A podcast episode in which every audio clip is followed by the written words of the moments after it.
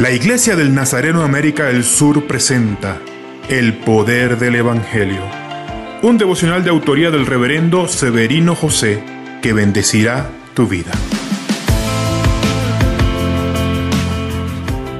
Imagínese, el ángel Gabriel se le aparece a María con la siguiente frase. Salve bendita. A diferencia de Zacarías, María no reacciona con incredulidad, sino con asombro ante la revelación. Ella no duda, solo quiere entender lo que está pasando. En ese momento, el ángel revela que dará a luz un hijo al que llamará Jesús.